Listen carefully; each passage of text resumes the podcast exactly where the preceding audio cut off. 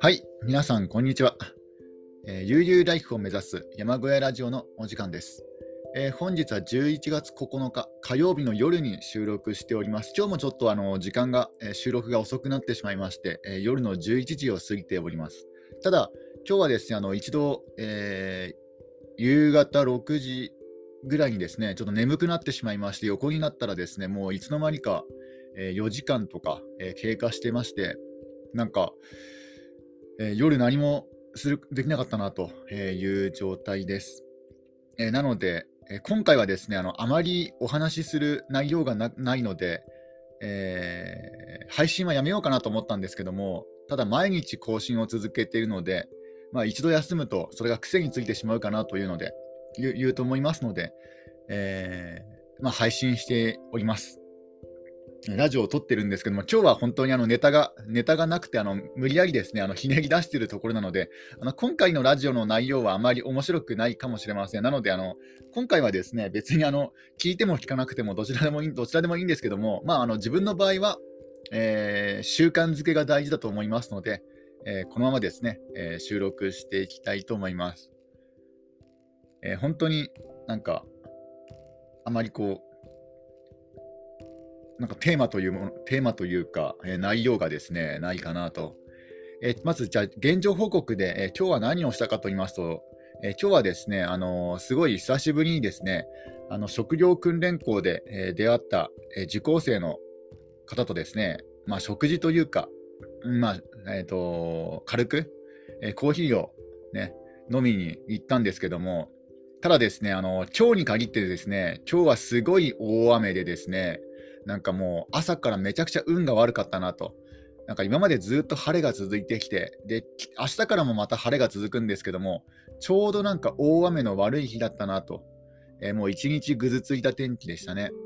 で、あの、えー、喫茶店に行こうと思ったらですね、その喫茶店がまさかの定休日とかですね。でね、他のところにも行こうと思ったんですけど、なんか今日に限って休みの日が続いていまして、ね、なんか本当になんか運が悪い一日だったなと。いう感じでした。まあ、ひょっとしたら大雨なので、お店を閉めていたっていう可能性もなくもないとは思うんですけども、うん。なんか本当になんか運が悪い一日だったら、なんかいろんな、いろんな意味で、え、運が悪かったなと。で、あとはですね、あのー、事故とかですね、なんか交通事故があったっぽくてですね、あの道が渋滞になっていたりとか、なんか本当になんか今日一日はすごいなんかタイミングの悪い日だった、こういう日もあるんですね。なんか悪いことが続くっていうのは悪、本当になんか悪いことが続く、あ続きますよね。なんか本当にもう今日一日だけはなんか早くね、あのなんだ、過ぎ去ってほしいなとかね、そういうふうに思っちゃいましたね。なんか本当なんかいろいろ悪いことが悪いことがね、どんどん続くんですよ。うん。えー、なんか新型コロナの影響でなんか1時間早くお店が閉まっちゃうとか、なんかね、なんかいろいろこう悪いことが、えー、重なりましたね。うん、ちょっとここで、えーと、コーヒーを飲みます。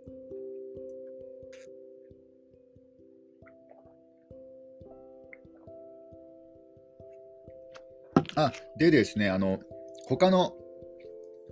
えー、職業訓練校の、えー、受講生の方と話をしたんですけども、えー、再就職の件、まあ、やっぱ話題はね、話題は再就職の件になると思うんですけども、なんかその方も、えー、未だ、え内定が決まっていないようなね、あの話だったんですけども、でもひょ、ひょっとしたら、なんかあのあまりこうはっきりと、え話されなかったので、ひょっとしたらこう内々にね、話がね、決まったのかもしれないですけども、なんかあの職業訓練に通ってるとですね、あの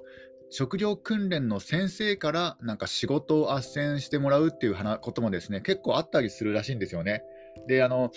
自分はねそんなにこうなんだろう、えー、あまりなんですかねまあ、コミュ障とまではいかないんですけども、あまりこう人となんかね、積極的に、え、つながつながらないような、つながれないようなね、え感じですので、だからそういう話はなかったんですけども、ただね、その、そのひょっとしたらなんかね、その歯切りが悪い回答だったので、ひょっとしたらなんかね、なんか内々とね、先生から仕事もらってたのかもしれないですけども、まあ、とりあえずなんかどこか、えー、企業に勤めていたっていうわけではなかったですね。えー、あとは、えー、まあ、とにかくひどい大雨で、えー、今日はですね、うん。えー、本当なんか話題が、話題がそのぐらいしかないですね。あと、何か、何を話したっけな。まあ今後の行く末とかね、そういうことを話したりとかもしたんですけども、えー、まあ大雨だったこともあったし、ね、あまりこう盛り上がらなかったなと ね。まあね、あのお互いね、あの再就職したわけでもないので、なんかそんなね、喜び合えないというかね、なんかそういう本当に、なんかまあ今後どうしよう的なね、感じで終わりましたので、まあ、まあね、最終的にはなんかまたね、あの頑張りましょうみたいなね、ことには、ことの話、話で、話だったんですけども、うん。えー、やっぱりあのー、先行きが不透明な状態で、まあ、あの、飲み会ではないんですよ。あのお互い、あの、車で、えー、車でね、あの、行ったので、てか、もともと自分もアルコール飲めないので、お酒とかはね、飲んでないんですけども、なんかね、やっぱ先行きが不透明な状態で話をしても、あまりこう盛り上がりづらいなっていうのが、ちょっと感じましたね。やっぱりあの、ね、え経済的な不安がある中で、ね、あのそういった、えー、お茶を飲んだりとか、食事をしたりとかしても、なんかこう、うん、淡々としてるというか、あんまね、あなんかすごい久しぶりに会えてね、すごいなんか、えー、面白かったなとは思うんですけども、やっぱこう不安がつきまとってるわけですよね、常に。常にこうね、先行きの不安がつきまとってる中で、ね、やっぱ心からね、あの楽しめるかっていうと、ね、娯楽を心から楽しめるかっていうと、やっぱちょっとね、あの現実逃避的な感じになってしまうので、うん、やっぱ経済的な独立っていうのは非常に大事なんだなということを改めて思い知らされました。うん、やっぱ1にも2にもね、えー、経済的な不安があると、やっぱそれが無意識のうちでストレスになっちゃうんだなってことをですね、ことが分かりましたので、やっぱり、えーと、なるべく早いうちにあの安定させたいなと。あのえー、月収とかですね、収入に関してはそんな少なくてもいいんですよ。とにかく少なくてもいいんですけども、ある一定の金額が、えー、プラスになる方が、えー、心が安定しますね。うん。あの前前ね、思ったんですよ。あのま、常々思ってることがあるんですけども、それはですね、何かというとですね、あの100万円よりもあの絶対に減らない1000円の方が欲しいなと思ったんですよね。なんか100万円とかポンと入ってきても、あの特に、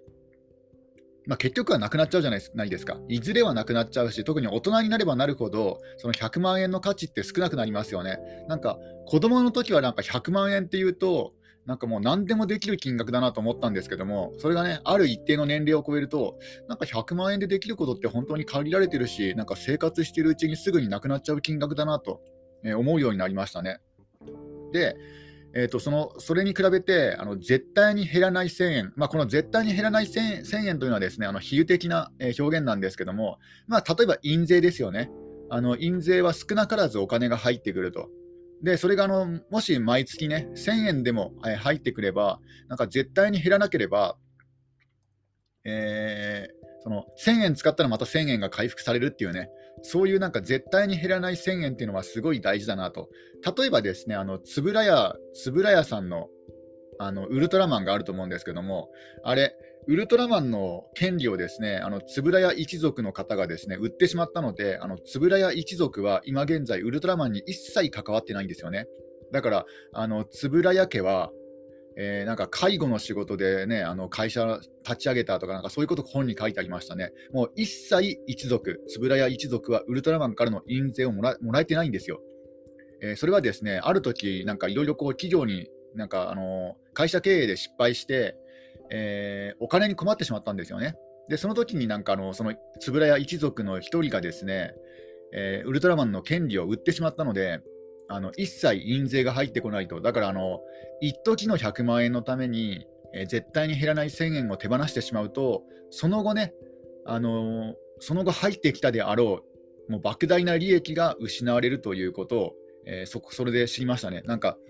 ウルトラマンが泣いているっていうですね、あの、円谷一族の方が書いた、その事の顛末の本がありまして、えー、それを読んだことがあるんですよ。えー、いかにして、ね、ウルトラマンで円谷英二さんが大成功を収めるんですけども、その後継者の方たちがことごとく失敗、全員が失敗したわけじゃないんですよ。あのみんなの足の引っ張り合いで、えー、結局はその一番大事なウルトラマンの権利を手放してしまったという話なんですけども、うん、やっぱり一時の欲望にね、あのー、飲まれて、えー、一番大事なもの、その絶対に減らない1000円というね、そういうものを失うのは、一番これね、やっちゃいけないなということを思いましたね。まあ、とはいえね、自分は別に絶対に減らない1000円というものをね、今現在獲得していませんので、あ、でもブログもなんかそれに近いですよね。あの、自分のブログはあのビビたる、非常にビビたるもので、えー去年1万円、今年1万円稼げるかなぐらいで、本当になんか1年間で1万円ぐらいしか、収益化できてないし、あれってなんか確か8000円ぐらい超えないと、あのー、銀行振込で依頼できないんですよね。だから、まだ1万円ぐらいしかあの利益になってないんですよ。あのあともう少し、あとあと数百円でなんか、その振込依頼ができる金額になるので、多分来月、今月の末とか来月あたりには振り込み依頼できると思うんですけども、やっぱり年間1万円ぐらいですね。うん。まあ、とはいえ、自分の場合はそんなにこう、毎日、毎日ブログ更新とかしていないので、まあ、そのぐらいになっちゃってるかもしれないですけども、あのもっと頻繁にブログ更新されている方であったら、まあ、数万円とか、あるいは10万円ぐらい入っている方も中にはいるかもしれないですね。あくまであの自分のケースは年間1万円ぐらいですね。だからあのサーバー代で消えるぐらいで、まあ、そうサーバー代で消えるから、あのちょうどね、あのトントンでブログ更新できるんですけども、ブログ書いててもね、いいんですけども、ただこれが完全なマイナスになってしまうと、もったいないなと。えー、ひょっとするとブロあのブロガーさんで長続きできない理由はここにあるのかもしれないですね。結局、サーバー代で1万円ぐらい、えー、年間ね、あの引かれてしまいますので、結局年間1万円以上稼がないと最低でもプラスにはならないということなんですね。えー、であとはですねあの絶対に減らない1000円、まあね、印税とか、えー、ブログ収益とか、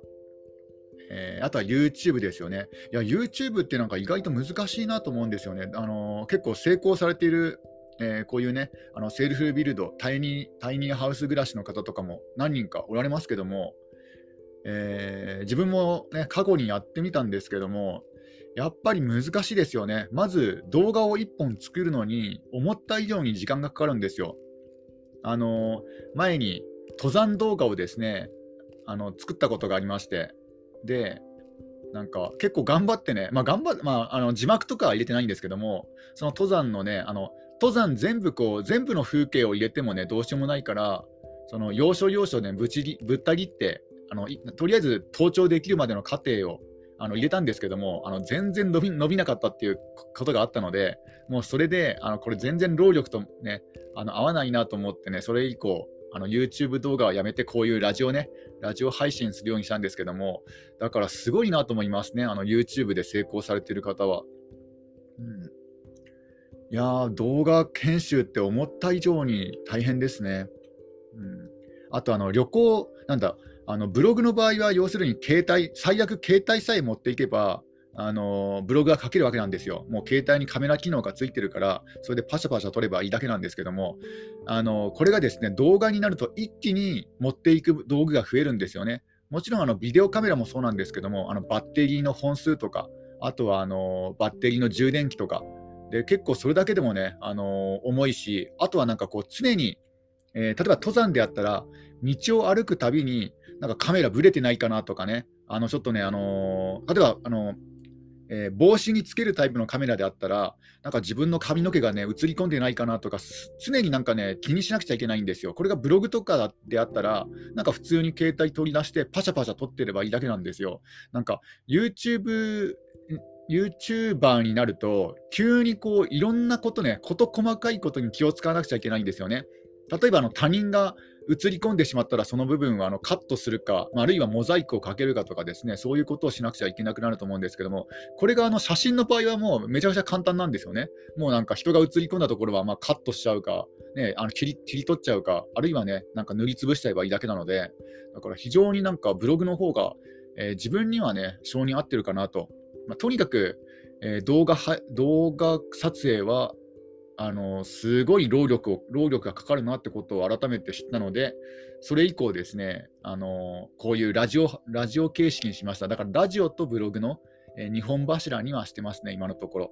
ただこれもですね、どこまでネタが続くかは、なかなかね、なかなかですね、難しいかなと。というのは、あの何でもかんでも記事にすればいいっていう話じゃないんですよね。あの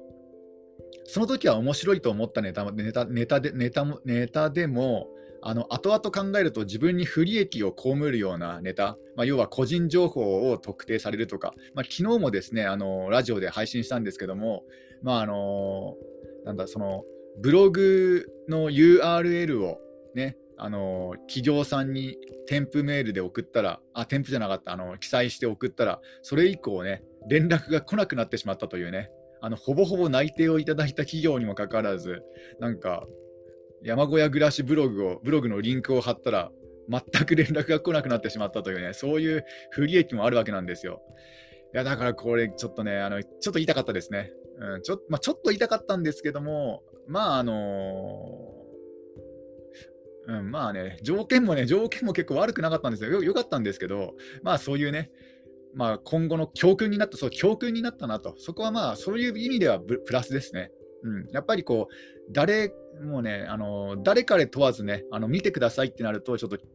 まずいんですよね。あの実社会でつながりのある人にあのブログを教えるっていうのは、これリスクがね、高いですので、あの今後ね、現実世界でつながってる人にはね、ちょっとこういう、ね、あのこういうブログとかね、こういう生活の、えー、なんかラジオとかね、そういうのはちょっと教えないようにしようかなと、え改めて思いましたね。うん。やっぱどんどんどんどん制限がかかってくるんですよ。あの例えばね、これをもし、えー、もしね、就職して、そのね、あの会社の人がこの URL を知っていたとしたら、どんどんどんどんあまりこうね、発信も気を使っちゃうじゃないですか。だからどんどん書けなくなるわけなんですよね。うん。だからどんどんどんどんこうね、あの制限がかかっちゃうので、自由にブログを書いたりとか、自由に YouTube 配信するのであったら、やっぱりこのね、自分が勤めてる会社の人には教えないとか、これはもうね、絶対条件かなと思いました。うん。だからひょっとしたら、あのブロガーさんとか YouTuber さんで、なんか以前よりもなんかキレが悪いなとか、なんか以前よりもね、ちょっとなんかマイルドになりすぎたなとか、まあ、悪い意味でね、悪い意味でなんか情報を制限するようになったなと感じることがあったら、おそらくそれは就職されたとか、えー、誰かね、あの家族にね、あのー、バレたとか、見バレしたとか、えー、そういうことなんじゃないかなと思います。えあとはですね、いやとにかく、えーやっぱり心の安定につながるってことをですね今日知りましたね、その就職とか、そういう経済的な安定が心の安定につながるなということを改めて思いましたね、なんか、えー、まあ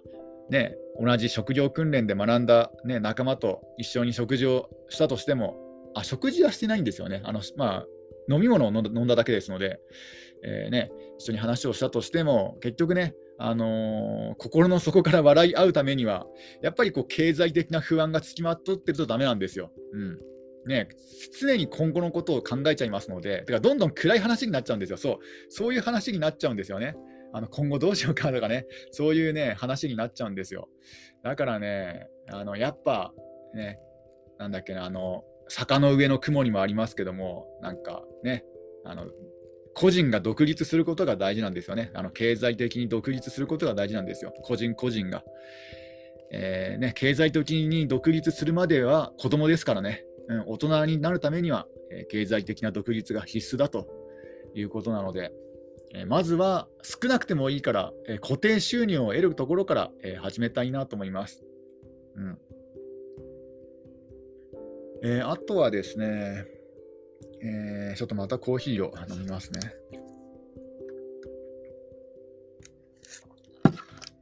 なんか最近なんか夕方頃に寝ちゃうことが多いので、まあ、もちろん歯を磨かずに寝ちゃうので、なんかちょっと歯が痛くなってきたなと。えー、ね、なんか虫歯になるとそれだけでお金がかかっちゃいますので、ちょっと今の時点時点で虫歯になるのは困るので、やっぱり歯磨きは、え、しっかりとしないといけないなと。それもちょっと自分に言い聞かせるために、えー、ここでね、伝えておきたいと思います。えー、あとはですね、えー、まあ、相変わらず鶏は元気ですね。もう鶏の話をすると毎回同じなんですよ。鶏だけは丈夫なんですよね。ほんとなんか、鶏の丈夫さを見習いたいですね。うん、もう、まあ、太ってますよ。やっぱ冬だからか、もともとね、ちょっと太って、あの餌餌は普通にね、あのー、欠かさずやってるから、え、それもあるのかもしれないですけども、やっぱ丸々と太ってる鶏ですね。うんでもなんか全然動物に襲われないというか、動物が来る気配がないんですよね。だってあのよく、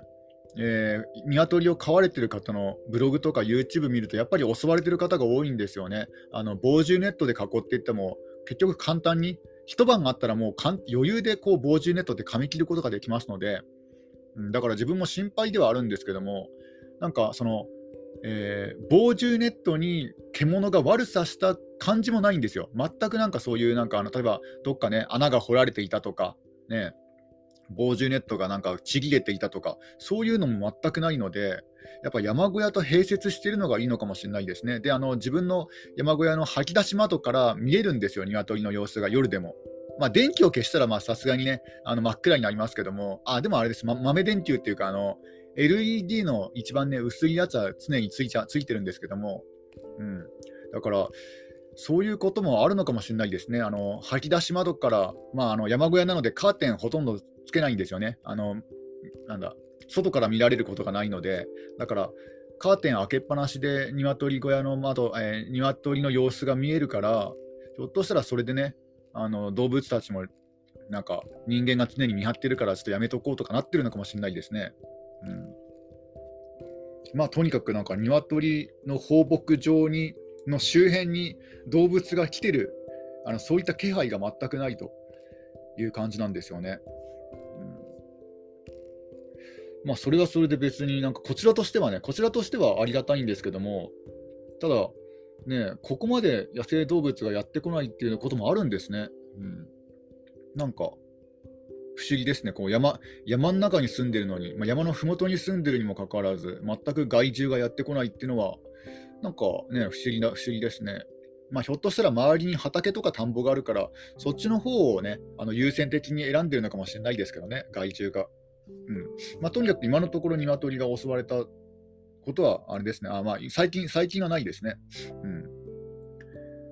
えでも近所の方が、なんか、アヒルが、ん？アヒルじゃない、カモか。カモか何かを飼っていて、それが全部やられたっていうことをなんか最近ね、話を聞いたんですけども、だから動物は出る出ることには出るんですよね。あそこもなんか話し飼いにしていたそうですね。だから動物は出ることは出るんですけども、なんかね、あの自分の山小屋に関しては、なんか鶏、だってネット1枚ですからね、ネット1枚でもなんか襲われてないですね。うんまあ、夜高いところで、高いところの泊まり木で寝るから、ひょっとしたらそれもあるのかもしれないですね。もっとなんか低い地面あの地面にね、すれすれのところで寝ていたら襲われているのかもしれないですけども、あのー、もう160とか170センチぐらい地上からね、高さのあるところの泊まり木で寝ているから、ひょっとしたらそれの影響もあるのかもしれないですけども、まあ、鶏は相変わらず元気です。えー、あとはですね、もうもう11月もね、あの上旬が過ぎて、残り、え、1ヶ月半、まあ、約約1ヶ月半で、え、2021年が終わってしまいますけども、まあ、一日一日を大切にして、え、21年収めたいなと、え、思っております。あと、なんかね、大きなことになんか1、2回チャレンジしたいなっていう気持ちもありますね。えー、まあ、ただやっぱり経済的なね、経済的な余裕がないと、ちょっとこれ以上旅行に行くこともできないかなと、まあ、その GoTo キャンペーンが始まって、めちゃくちゃなんか宿泊費が安くなったとかは別で、あのそうでもない限り、ちょっと今後、旅行に行くのは難しいかなと思います。うんえーね、いや早く始まってほしいという気持ちもあり,、ま、ありますけど、GoTo キャンペーン。ただ、ね、今始まってもその旅行に行く貯金がないから、今始まったところでちょっとね、困るんですよね。せめてね、あの政府からのなんか、えー、給付金、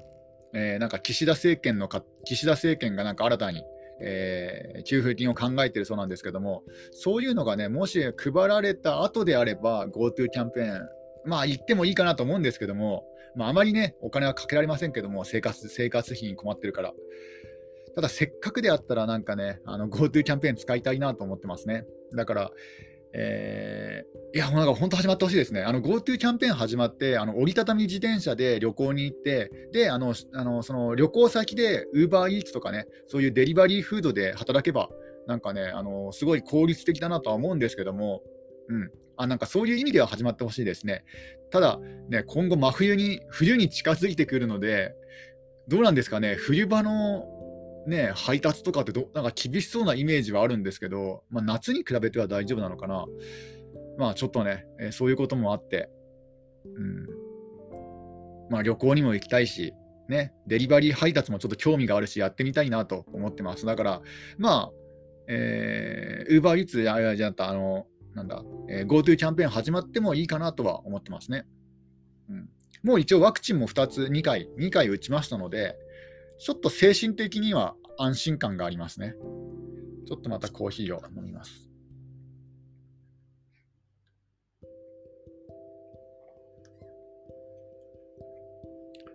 まあ、とにかくは、とにかくまずはあのお金を稼ぐというよりはあの絶対に減らない1000円をですね手に入れようと思います。まあ、要は、なんだろうあの、寝ていても稼げる、ね、寝ていてもお金が入ってくるシステムですね。あの小銭でもいいので。何かいいアイデアを考えたいかなと思います。え、とはいえ何か、ね、何かあるかなと。てかもうね、それがあったらみんなね、チャレンジしてますからね。例えば、例えばなんかストック写真とかね、ストックイラストとか、えー、結構そういうね、ことではなんか小銭を稼いでる方もね、いらっしゃったりとかするんですけども、えー、なかなかね、自分も一度二度チャレンジしましたけども、やっぱり全然買ってもらえない感じです。うん。まあ、今またね、今また再チャレンジすればも、もしかしたらまたかまた状況が変わるのかもしれないですけども、あ、でもなんか再チャレンジしてみようかな、ストックイラスト。えー、あとはですね、何かないかなと。えー、あとは、まあ、クラウドソーシングは、そのね、あの固定収入にはならないですけども、うん、でも不動産収入とかはですね、ちょっとこれもなんかリスクが高そうな気がするんですよね。まずあの初期費用が高いと、えー、不動産を購入するための初期費用が高い。で、あとはですね、修繕費ですよね。あの修繕費になんかめっちゃかかりそうな気がするんですよ。どっか壊れたってなると直さなくちゃいけませんので。うん、で最終的には建て壊しの建て壊すお金ですよね。だから不動産には今現在あのチャレンジしようという気持ちはちょっとないですね。なんかリスクがちょっとね高すぎるかな。他の他の副業に比べるとリスクが高すぎるなと思うので、ちょっとそういう不動産関係は全く考えていないですね。えあと副業でなんかね、そういう固定収入が発生するのはあるかなと。まあ、薪販売、薪の無料販売所薪の無料販売じゃちょっと面白そうかなと。まあ、無料でも、無料じゃなくてもいいんですけどね、あの、ホームページで、あの、薪販売のホームページ作って、それでね、販売するとか、えー、そういうのもありかなと。まあ、薪ではあったら、ほぼね、ほぼ半永久で、まあ、半永久ではないですけども、当分の間は薪が販売できますからね。うん、それはそれでいいかなと。えー、あとはですね、何かね、えー、木工、木工細工、木工細工作ったことがないんですけども、まあ、木がたくさんね、生えてますから、あの木がたくさん、えー、まあ、朽ちて倒れている木もたくさんあるから、そういうのを使って何か作れるといいかなっていうのがありますね。うーん、まあ、あとは今後、サバゲーキャンプ場ですかね。サバゲーキャンプ場が、えー、今後ね、どのくらいになるか。まあ、月収3万円ぐらいでね、月収3万円でも入れば、まあとまあ、いいんですけどね。うんまあ、どのくらい入るかは全然想像がつかないというところです。えー、あとは、うん、あとは何かありますかね？なんかいい、えー、副業というか、そういうのがあればいいんですけども、ちょっとまたコーヒーを。まあでもね、あんまりこうお金のことばっかり考えてもなんかね、頭の、あの、なんだろう、頭の中がね、あのちょっとせちがらしくな、せちがらくなってきますので、なんかね、あの物を見る尺度がね、全部ね、お金になってしまいますので、あのこうちょっとね、あのあまりにもお金のことにとらわれすぎない方がいいっていうのもね、あるんですよね。だから、このバランス感覚が難しいなと。えー、まあね、まあ、ただ、今現在はちょっと生活に困ってる、困ってますので、え何かしら打開策を見つけたいなと、え思ってます。うん。それでは皆さん、今日も一日楽しんでいってください。終わり。